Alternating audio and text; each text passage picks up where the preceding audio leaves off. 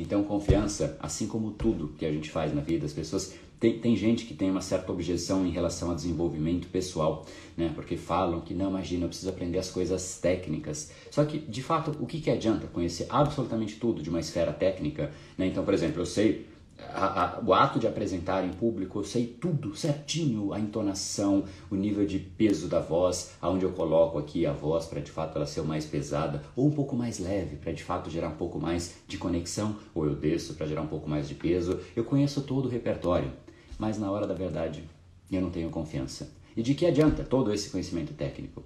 De nada. Você é o mecanismo de uso das partes técnicas e de todo o conhecimento que você tem. Se você não consegue acessar a você mesmo, o que, que adianta?